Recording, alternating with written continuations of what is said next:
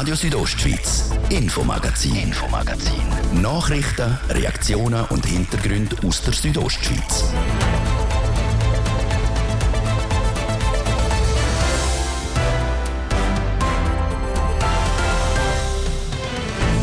Im ersten Teil vom Infomagazin dreht sich um Brienz Brenzals. Dort wäre heute eigentlich ein Besuch für die Bewohnerinnen und Bewohner angestanden. Sie haben ja kürzlich das Dorf evakuieren. Kurzfristig haben die Verantwortlichen den Plan aber müssen ändern und für heute müssen absägen und hoffen, dass wir es morgen durchführen können. So der Sprecher von Brienz Brenzals. Warum die Bevölkerung das Dorf nicht hat können besuchen wir haben nachgefragt. Dann sei es eben das Dorf Brienz, der damalige Bergsturz in Bondo oder die Trüfe zwischen Chur und Domadems. Es scheint, als ob es im Kanton Graubünden zu immer mehr Naturunglück kommt. Das ist in dem Sinn tatsächlich eine Anhäufung von Grossereignissen. Ein Experte für Naturgefahren ordnet die Situation in unserem Kanton ein.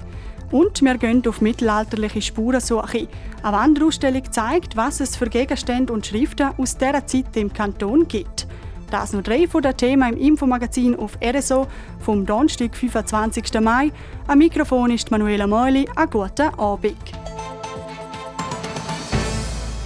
Seit zwei Wochen gilt Brienz-Brenzals als Sperrzone. Die Bevölkerung musste ihr Zuhause verlassen und kein Mensch darf mehr in die Gemeinde. Heute hätte es eine Ausnahme geben, weil eigentlich wäre für die evakuierten Bewohnerinnen und Bewohner ein Besuch in Brienz angestanden. Über das ist die Bevölkerung gestern Abend vom Gemeinsführungsstab informiert worden. Heute Morgen dann aber die Meldung. Der Besuch ist abgesagt. Jasmin Schneider hat von Christian Gartmann, am Sprecher der Gemeinde, wissen, wie es dazu gekommen ist. In den letzten paar Tagen hat es relativ viel geregnet in der Region und das hat einen Haufen Luftfeuchtigkeit gebracht. Darum hat es im Hang über Brienz Prinzals also Nebelschwaden.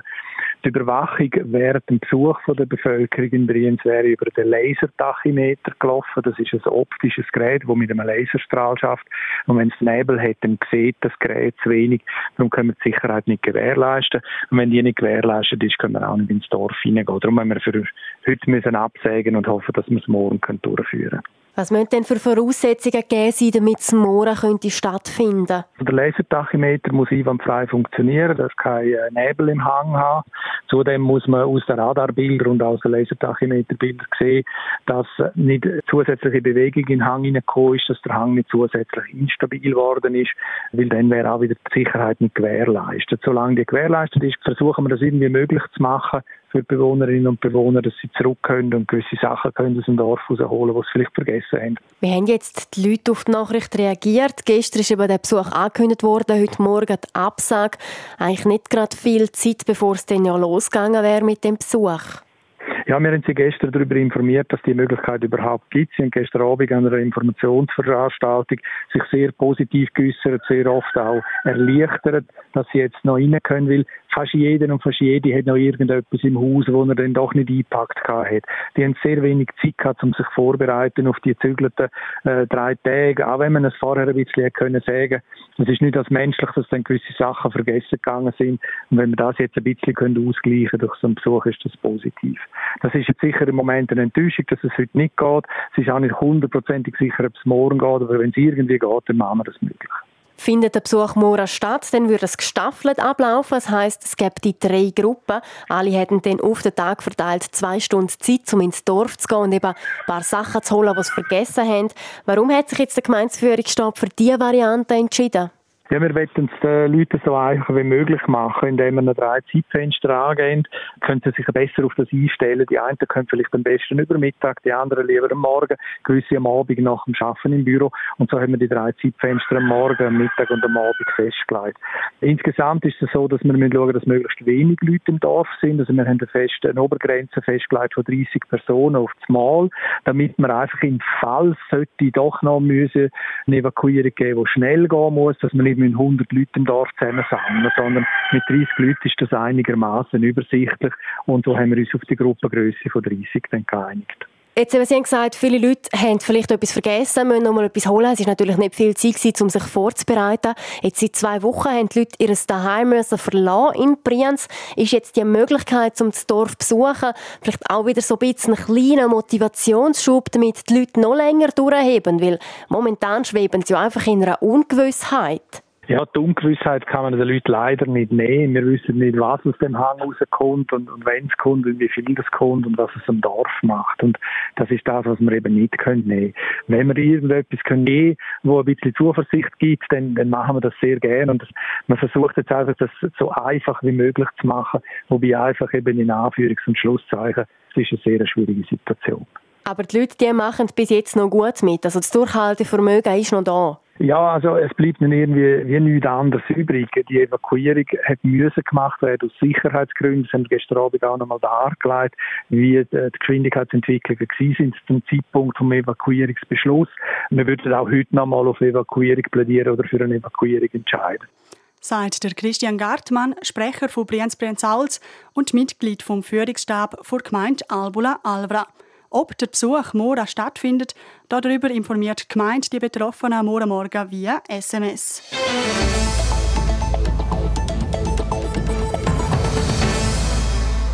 Der Berg ob Brienz der wird oben runterkommen. In drei Tagen, vielleicht in zehn oder in zwanzig.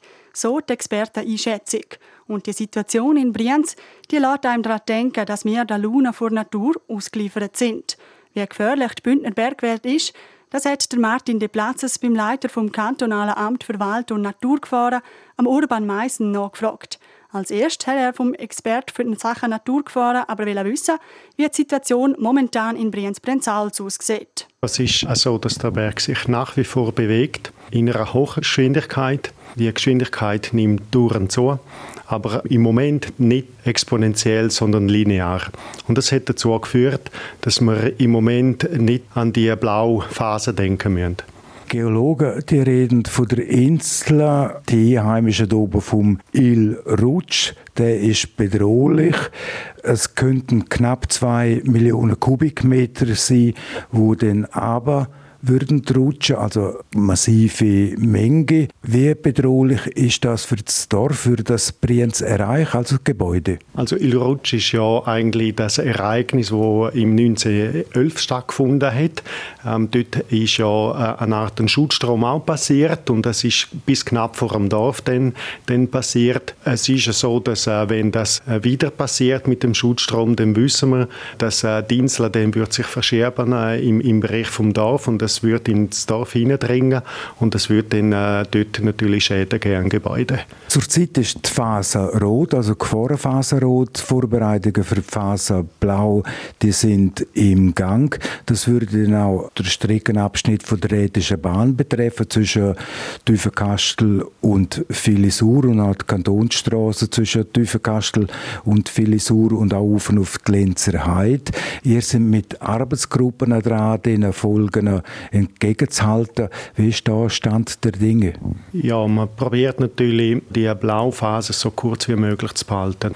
Man ist eben dort wirklich dran, um, um das möglichst äh, optimieren für die Bevölkerung. Man ist aber auch auf Kantonsebene ist man natürlich am, am überlegen, wie die Verkehrsströme können passieren. Das hat man alles ähm, vordenkt und man wird dann das Konzept dann umsetzen, damit der Verkehr möglichst gut dann, dann über die Bühne geht die vermehrten Feldstürze, Steinschläge, die bedrohen eben Zugstrecken und auch Verkehrswege allgemein, also die Straßen. Braucht es neue Überbauungen allgemein im Kanton Graubünden, um die Verkehrsinfrastruktur zu schützen? Wir sind natürlich ein Gebirgskanton und äh, verbindet ähm, Ortschaften und die Verbindungen die müssen durch ähm, steiles Gebiet gehen, die müssen auch ähm, Räufergebiet müssen die durchqueren oder Teller besser gesagt. Ähm, das lässt sich nicht vermeiden, wenn man gescheit äh, zwei, zwei Dörfer zum Beispiel will, will äh, verbinden. Also mit anderen Worten, man Kunden so in, in, in Gefährdungsgebiete Man probiert, die Gefährdungsgebiete möglichst gut auszuweichen. Wenn das aber nicht der Fall ist, dann muss man Maßnahmen treffen, wenn die Gefahr groß ist. Und, und das kann erfolgen mittels Schutzbauten, beispielsweise Steinschlagnetz oder dass man auch Galerien baut. Allgemein, die Frage stellt sich immer wieder, jetzt auch mit dem drohenden Bergsturz ob Brienz. Ist der Klimawandel für die Gefährdung von Brienz verantwortlich? Also Brienz inklusive Berg sind auf einer Höhe von maximal 1700 Meter über Meer. Das ist nicht das Gebiet, wo von Permafrost betroffen ist, wo von Rückzug von, von Gletscher betroffen ist. Das ähm, ist da, da gibt es keinen kein Zusammenhang. Deshalb muss man oder kann man auch verneinen, dass das mit dem Klimawandel zu tun hat. Vielmehr ist das eine Bewegung, die seit äh, Jahrzehnten oder Jahrhunderten stattfindet dort, also in einem viel längeren Zeitraum. Und das ist bedingt durch die äh, Geologie und durch die, die Vorkommnisse, die im Berg passieren. Urban Meissen, Gletscher brechen ab, Felsstürze und Steinschläge nehmen zu. Und im Winter haben wir jetzt gerade erlebt, Waldbrandgefahr. Was ist los im alpinen Bergraum? Ja, der Kanton Graubünden hat tatsächlich die letzten zehn Jahre äh, drei große Ereignisse äh, müssen erleben mit Valpargera zwischen Ems und äh, Chur, mit ähm, Cengalo, Bondo und jetzt mit, mit Brienz. Äh, das ist in dem Sinn tatsächlich eine Anhäufung von, von Großereignissen. Andererseits, wenn man die Umwetterfolge äh, anschaut, dann haben wir eigentlich ein Umwetter im 87, dann im 2002 und 2005 und seitdem eigentlich keine äh, größeren Umwetterereignisse. Also es ist ähm, noch, noch schwierig, das zu interpretieren, wenn man das statistisch auswerten will. Dafür ist der Zeitraum auch, auch zu kurz. Aber ähm, man stellt effektiv fest, oder wenn man im Gebirge unterwegs ist, dass äh, Steinschlagaktivität äh, vor allem im alpinen Raum zunimmt. Und man merkt natürlich auch, dass, äh, dass es im Winter ganz andere Schneebedingungen gibt. Wir haben viel, viel mehr Nassschnee, wo darauf hindeutet, dass etwas, etwas anders ist als, als früher. Das führt auch ein bisschen zu anderen Lawinenniedergängen. Und die Trockenheit beschäftigt uns natürlich äh, intensiv. Das war im 2018 und, und letztes Jahr auch im 2022. Wenn ich mich zurückerinnere als kleiner Bub, hat es früher schon auch zuoberst in der Susselva sehr schwere Lawinenniedergänge gehabt. Das hat man in Chur praktisch nicht mitgekriegt. Was spielen da die sozialen Medien für eine Rolle, dass plötzlich die ganze Welt weiß, was im Brienz läuft? Die spielen sehr eine große Rolle. Man ist natürlich durch die sozialen Medien und durch die Möglichkeiten, die man heute auch digital hat, ist man sehr schnell an Ort. Auch die Bevölkerung ähm, macht mit und, und schickt Bilder in die Welt raus. Und das führt natürlich dazu, dass man wirklich ganz eine andere Wahrnehmung hat von diesen Vorkommnissen in der Natur. Also das zeigt dann schon auf, dass man eben das mitkriegt und durch das erscheinen die Ereignisse natürlich auch häufiger. Sie haben es vorher angesprochen, auch die anhaltenden Trockenphasen, die nehmen zu. Auch im letzten Sommer haben zum Beispiel Bauern zum Teil ihres Vieh früher von den Alpen müssen oben abholen, Urbanmeisen. Die Wetterextreme setzen am alpinen Raum ziemlich zu. Die Trockenheit, die wird uns in Zukunft sicher stärker beschäftigen als bis anhin. Trockensommer, die werden mit Sicherheit folgen.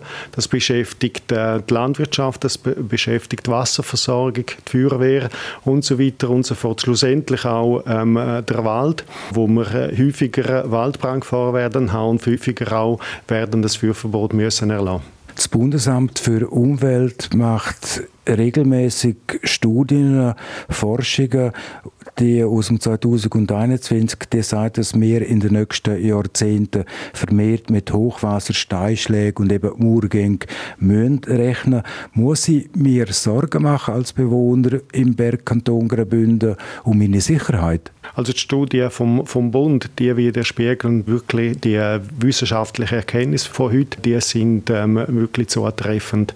Sorgen muss man sich in dem Sinne nicht machen, weil doch man, probiert eigentlich auch mit diesen Gefahren äh, umzugehen. Man hätte da verschiedene Möglichkeiten. Man hat ähm, mit der Raumplanung hat man eine Möglichkeit, zum Gefahrengebiet von Nicht-Gefahrengebiet zu trennen. Da haben wir eine große Tradition im Kanton Graubünden mit der Gefahrenzone, wo das ermöglicht. Aber auch dass man viel Schutzbauten realisiert hat. Das beste Beispiel sind die Lawinenverbauungen. Da hat man seit den 70er Jahren hat man sehr viel verbaut und heute sind strenge Winter dann nicht mehr die Gefahr, die man früher hatte. Und das wird man mit anderen Gefahrenprozessen auch können bewältigen. Es kommt dazu, dass man auch heutzutage moderne Mittel hat, zum Überwachen und zum in dem Sinne auch können warnen, wenn etwas sich anbahnt. Und schlussendlich hat man auch Möglichkeiten zum Notfallpläne, Evakuationspläne und Interventionskarten der Gemeinden zur Verfügung stellen, damit sie auch Instrumente haben, um mit der Situation umzugehen. Das heißt, ihr seid vom Kanton aus im regen Austausch mit der Gemeinde, was Aufgaben anbelangt, um sich eben vor den Naturgefahren zu schützen? Die Aufgabenaufteilung ist, ist klar zwischen Kanton und Gemeinde, nicht zuletzt mit der neuen Verordnung, integrales Risikomanagement bei Naturgefahren. Da sind Gemeinden für die Bewältigung vor Ort, für die Schutzmaßnahmen vor Ort zuständig und der Kanton ist zuständig für Beratung, aber vor allem auch zur Verfügung stellen von Entscheidungsgrundlagen. Was sagen Sie denn als Kantonsförster, als Amtsleiter vom Amt für Wald und Naturgefahren? Sie haben es vorher erwähnt, bisschen Cengalo, Bondo, die Katastrophe, dann zwischen Chur und Domadems weil Plarenga eine Masse von Schutt ist dort runtergekommen. Jetzt Brienz ist die Bevölkerung jetzt aus ihrer Sicht am meisten sensibilisiert, was Naturgefahren anbelangt, jetzt im Vergleich zu früheren Zeiten. Ich glaube schon, dass das der Bevölkerung bewusst ist, dass man, wenn man im Gebirge ist, dass es äh, Naturgefahren gibt und dass man auch darauf achten muss. Wo ich denke, dass es noch wirklich Potenzial hat, ist, dass, wenn man sich im alpinen Raum sich bewegen tut, weil dort vor den einen grossen Teil an Eigenverantwortung an. Und dort ist wichtig, dass man, wenn man beispielsweise sich auf einen Berg durchbewegt, dass man sich äh, vorbereitet, dass man die richtige Ausrüstung nimmt, dass man sich erkundigt, ob es Gefahrenstellen gibt, wie das Wetter ist und so weiter. Dann kann man sehr viel auch richtig machen in Zukunft. Graubünden als Bergkanton ein Wanderparadies. Sind unsere Wanderwege noch sicher? Unsere Wanderwege sind in dem Sinn sicher, dass man äh, alles Mögliche macht. Äh, auch äh, da sind ja Gemeinden zuständig, dass wenn Gefahren erkannt werden, dass man prüft, inwiefern so ein Wanderweg noch möglich ist zu begehen und wenn nicht möglich, dass man so einen Wanderweg auch sperrt. Aber wenn man sich im freien Raum bewegt, dann ist natürlich sehr wichtig, dass man selber die Verantwortung kann übernehmen für den Weg, wo man geht. Urban Meissen und Grassel Fitch per quelle Informationen. Anzi.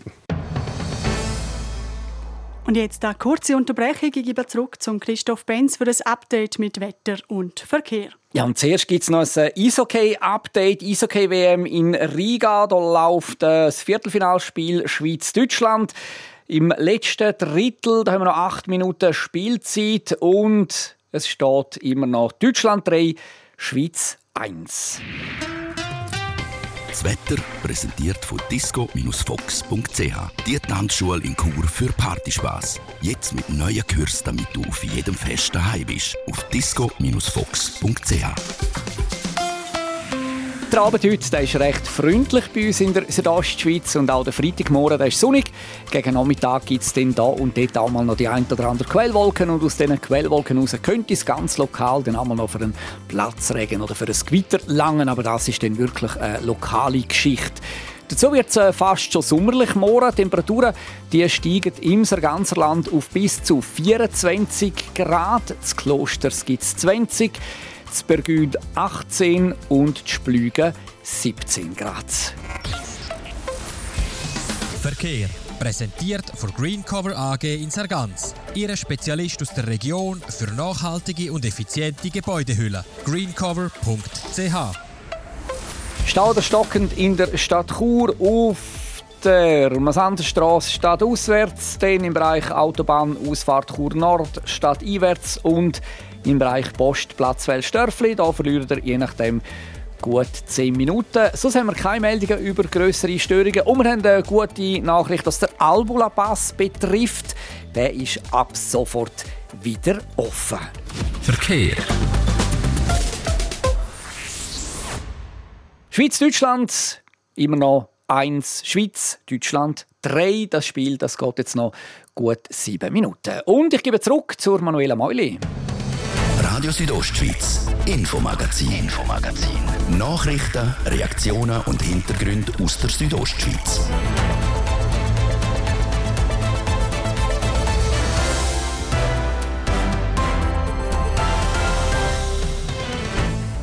Es ist fünf Minuten ab der halben sechs im Infomagazin, unter anderem jetzt die Thema. Am Kanton dem droht eine Abwanderung von Kinderärztinnen und Kinderärzten.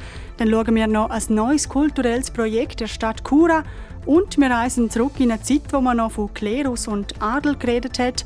Im Rätischen Museum gibt es nämlich eine neue Ausstellung.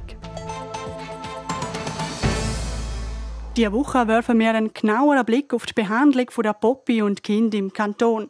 Wenn es nach einem Fachgremium geht, soll es dort nämlich eine Änderung geben. Frühgeborene, Kinder mit schweren Verletzungen und auch Krebspatienten müssten in Zukunft für ihre Behandlung auf Zürich oder auf St. Gallen gehen.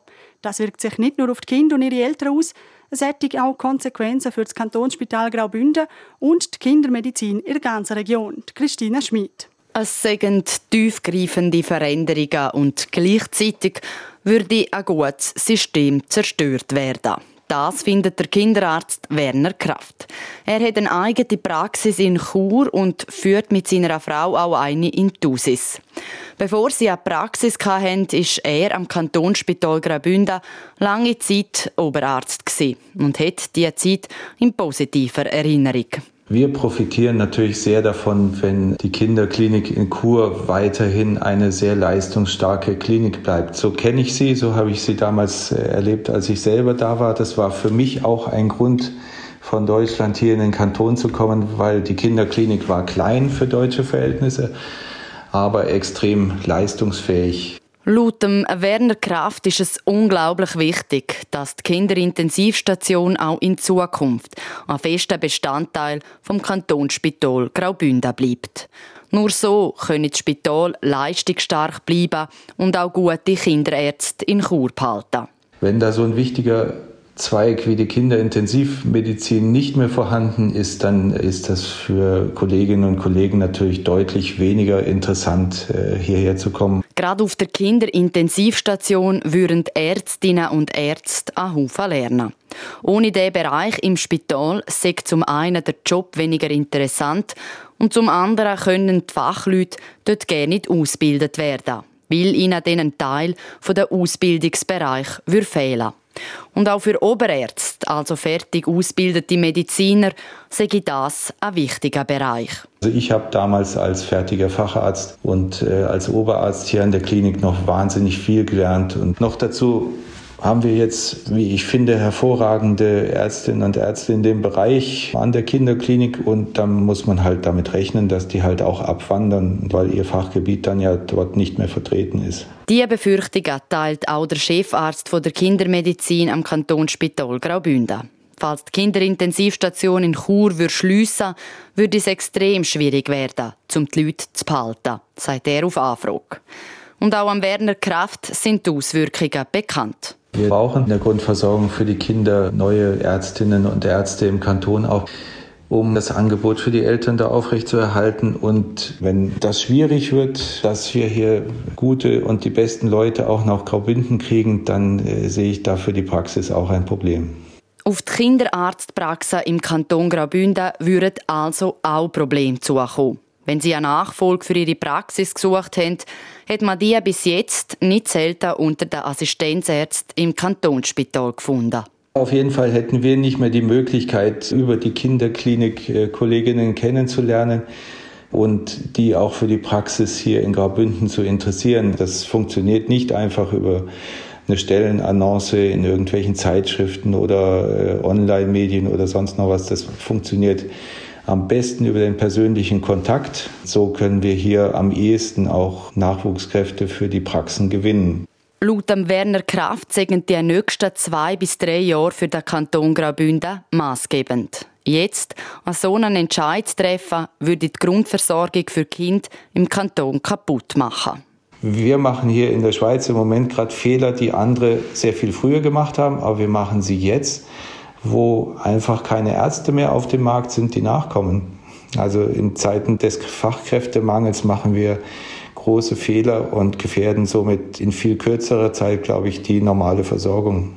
Der Werner Kraft hat noch öppe Kontakt mit Kolleginnen und Kollegen in Deutschland. Und er wird davon warnen, es so weit zu kommen, was dort normal ist. In der Grundversorgung ist es jetzt wirklich normal für einen Arzt, dass er pro Tag mehr als 100 Patienten sieht und dass die Patienten halt außerhalb der Praxis bis zum nächsten Bäcker oder bis zum nächsten Zebrastreifen warten und dort stehen. Vielleicht hast du da ein Kind mit 40 Grad Fieber an der Hand oder es erbricht dir gerade auf die Füße oder so.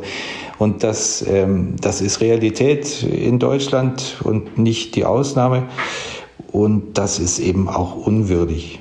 Also ich möchte so Zustände einfach hier nicht erleben. Darum sage ich es von grösster Bedeutung, dass in der Schweiz Vorschläge wie die Schliessung der Kinderintensivstation auf allen Ebenen diskutiert werden, damit man sich der Konsequenzen bewusst wird.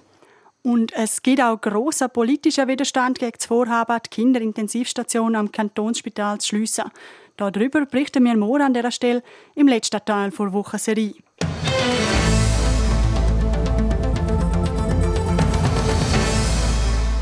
Jetzt gehen wir gut 1000 Jahre in der Geschichte zurück.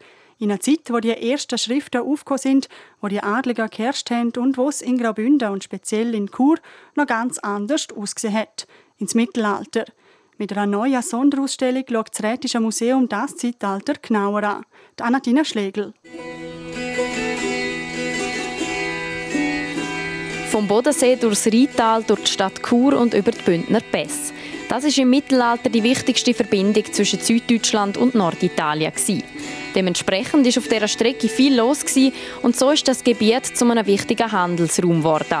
Mit der neuen Wanderausstellung Marktplatz Mittelalter wollen verschiedene archäologische Fachstellen und Museen zwischen Konstanz und Chur, darunter auch das Rätische Museum, die Zeit wieder aufleben lassen. Das Ziel ist wirklich, die Wirtschaft abzubilden von damals. Aber wenn man durch die Ausstellung läuft, wird schnell klar, dass sich eigentlich anhand von diesen Wirtschaftsthemen das ganze Alltagsleben auch aufrollen lässt. Es ist also wirklich sehr breit gefasst und dank dieser Zusammenarbeit mit anderen Expertinnen und Experten können wir nicht nur eigene Funde zeigen und nicht nur auf eigenes Wissen zurückgreifen, sondern eben auch erweiterte Funde präsentieren sagt Andrea Kauer, Direktorin vom Rätischen Museum. Es ist eigentlich wie ein Best-of-Mittelalter aus archäologischer Sicht. In vier Räumen werden verschiedene Gegenstände aus dieser Zeit präsentiert. Insgesamt sind es 150. Die spannenden Bogen eigentlich über das gesamte Leben der Menschen im Mittelalter. Man sieht auch unerwartete Sachen, wie zum Beispiel Angelhaken aus Chur. Und vor allem darf man sich natürlich freuen auf der ergänzte Teil, den wir extra für das Rätische Museum gemacht haben, wo dann wirklich die Stadt Chur und archäologische Funde von da im Fokus stehen. Speziell an dieser Sammlung von Chur sagen vor allem auch die Funde vom Seenhof-Areal. Durch die Neugestaltung vom alten Gefängnisgrundstück habe man dort vor drei Jahren eine Ausgrabung gemacht und recht viel gefunden, erklärt der Bündner Kantonsarchäolog Thomas Reitmeier. Wir wussten von älteren Grabungen, dass hier vor allem prähistorische, urgeschichtliche Siedlungsreste zu erwarten sind. Die haben wir auch gefunden. Für uns neu war dann, dass wir auch ein Areal ausgegraben haben, das vor ungefähr 1000 Jahren für verschiedenste handwerkliche Tätigkeiten äh, genutzt wurde und wir also sozusagen ein, eine Art Handwerkerquartier dort untersuchen konnten. Handwerksleute wie Knochenschnitzer und Metallgüsserinnen haben dazu mal dort geschafft. Ein Fund aus dem Handwerkerquartier ist eine seltene Gussform für Schmuck. Auch die ist in der Ausstellung zu sehen. Das ist eigentlich ein ganz unscheinbares kleines Steinobjekt, ungefähr 10 auf 10 cm groß. Auf der Vorder- und der Rückseite erkennt man allerdings eingraviert Schmuckgegenstände und auch religiöse Objekte, ein Kruzifix, ein Ohrring, einen Adler, Ringlein, Medaillons, mit denen man vor ungefähr 1000 Jahren eben diese Gegenstände in Metall ausgießen hat können, bunt oder Edelmetall. Zudem kann man mit Hilfe von zwei speziellen Brillen ins Mittelalter eintauchen und bestaunen, wie der Seenhof dazu mal hätte aussehen können. Die Ausstellung im Rätischen Museum zu Chur startet morgen und geht bis Ende August. Die Postremise in Chur, ein Ort für kulturelle Experimente. Auch die neue Veranstaltungsreihe Postremise kommt mit speziellen Elementen. Unter anderem mit Erfahrungen aus der Zeit vor der Pandemie, einem Autor und Philosoph aus der römischen Zeit. Es berichtet der Immanuel Giger. Von Ende Mai bis Anfang September sollen in der Postremise verschiedene Veranstaltungen stattfinden, wo Interaktivität und klassische Bühnenkunst miteinander verknüpfen. Name für das Projekt Ovid-19. Ein Wortspiel aus der Bezeichnung vor vergangener Pandemie und einem römischen Autor und Philosoph mit dem Namen Ovid. Der hat einen bekannten Text über Metamorphose, also Verwandlung, geschrieben. Wie die Verwandlung funktionieren soll, erklärt der Heinz Girschwiller, Leitungsmitglied der Postremise Chur. Das ist ein Projekt, das sich verschiedene kulturelle Akteure zusammengetan haben und mittels technischen Anschaffungen ein Experimentierfeld geschaffen haben, um neue Form, Formate und Formen auszuprobieren. Postremise hat sich darum technisch aufgerüstet, damit Produktionen Bild und Ton übertragen oder auch empfangen können. Heißt, ein Theaterstück oder ein Konzert kann auch online übertragen werden. Gleichzeitig können auch Schauspielerinnen und Schauspieler aus anderen Ortschaften zugeschaltet werden. Was aber erwarten Zuschauerinnen und Zuschauer jetzt bei den geplanten vier Veranstaltungen? Der Heinz Girschwiller klärt auf. Es sind sehr vielfältige Projekte, die in ganz verschiedene Richtungen gehen. Es geht, ein Projekt geht Richtung Hörspiel, Hören, Podcast. Ein Projekt ist ein Musikprojekt. Ein Projekt ist noch sehr offen in der Entwicklung. Das ist sehr experimentell und von dem her ist eine große Vielfalt, die da wo da auf uns zukommt und am besten kommt man selber und lost und schaut und dann entdeckt man, was innovativ ist von dem Projekt. Jedes von diesen Projekten soll also eigene innovative Weg gehen. Sagt das eine Live-Aufzeichnung von einem Hörspiel, Musik und Poesie, die zusammentreffen, oder ein Konzert, das Zuhörerinnen und Zuhörer zu den Dirigenten macht. Wie das Publikum mit dirigieren kann, erzählt Rolf Fleisch, Präsident von Jazz Kur. Das Befehlgeben funktioniert über Smartphones oder über Tablets. Die Leute können sich mittels einer App einloggen und können mir einen Antrag stellen zum Dirigent werden. Und wenn man den Zuschlag kriegt zum Dirigent werden, kann er anfangen, den verschiedenen Musikern und Musikerinnen musikalische Anweisungen geben. Die Musikerinnen und Musiker kriegen also auf einem Tablet die entsprechenden Anweisungen und führen die dann so aus, wie das die Zuschauer gewünscht haben. Drei Konzerte sollen unter dem Konzept stattfinden. Ein Teil davon werde zusätzlich per Livestream übertragen. Informationen zur neuen Veranstaltungsreihe in Chur auf der Webseite postremise.ch. RSO Sport präsentiert vom Zentrum für Leistungsdiagnostik und Sportmedizin Zels, der offiziellen Swiss Olympic Medical Base im Spital Thusis. Zels.ch die Schweizer Eishockey-Nationalmannschaft hat an der WM in der Vorrunde die Fans begeistert. Heute in der K.O.-Phase im Viertelfinale gegen Deutschland ist der Schuss für die Schweiz aber hinten raus, Martin de Platzes. Ja, aus dem Aus für die Schweizer Eishockey-Cracks. Die letzten zwei Sekunden sind noch zum Spielen in Riga. Und die Schweiz verliert gegen Deutschland mit 1 zu 3. In der Arena in Riga wieder einmal ist es ein K.O.-Match gegen den Erzrival Deutschland, das Prestigeduell gegen den großen Nachbar im Norden. Die Deutschen sind in der siebten Minute schon vorgegangen, in der ersten Minute dann vom zweiten Drittel hat die Schweiz dann zum 1 zu 1 können ausgleichen. Das Mitteldrittel dann hat einen Haufen Unterbrüche und Strafen ist von Strafen geprägt. Der Andres Amböhl wegen einem hohen Stock kassiert 2 plus 2 Minuten Strafe. Später nochmal auch wegen dem hohen Stock der Enzo Corvi auf der Strafbank. Die Schweiz hat die Strafe schadlos können behalten. Dann aber kurz vor dem Schluss vom Mitteldrittel ein Doppelpack von Deutschland innerhalb 36 Sekunden schiessen die Deutschen zwei Goal, gehen in Führung 3 zu 1. Im Schlussdrittel haben die Schweizer Druck gemacht auf das Goal von Deutschland. Deutschland aber hat dagegen gehalten, hat dem Druck können standhalten. Die Schweiz war viel mehr im Besitz von der Scheibe. Die Schüsse auf das deutsche Goal sind aber harmlos gewesen. Deutschland einmal mehr der Spielverderber in der K.O.-Match hat Deutschland in den letzten Jahren der Schweizer schon ein paar bittere Niederlagen zugefügt. So auch heute die Schweiz verliert der WM-Viertelfinal gegen Deutschland mit 1 zu 3. RSO Sport präsentiert von CELS, der offiziellen Swiss Olympic Medical Base im Spital Thusis. CELS.ch wünscht allen Athleten, achtsamer und ambitionierter ein gutes Training. Das war es, das Infomagazin auf RSO vom Donnerstag, 25. Mai. Zum Nachlesen finden ihr es auch im Internet auf rso.ch oder auf allen gängigen Podcast-Plattformen. Am Mikrofon verabschiedet sich Manuela Meuli. Danke fürs Zuhören und einen schönen Abend. Radio Südostschweiz, Infomagazin, Infomagazin. Nachrichten, Reaktionen und Hintergründe aus der Südostschweiz.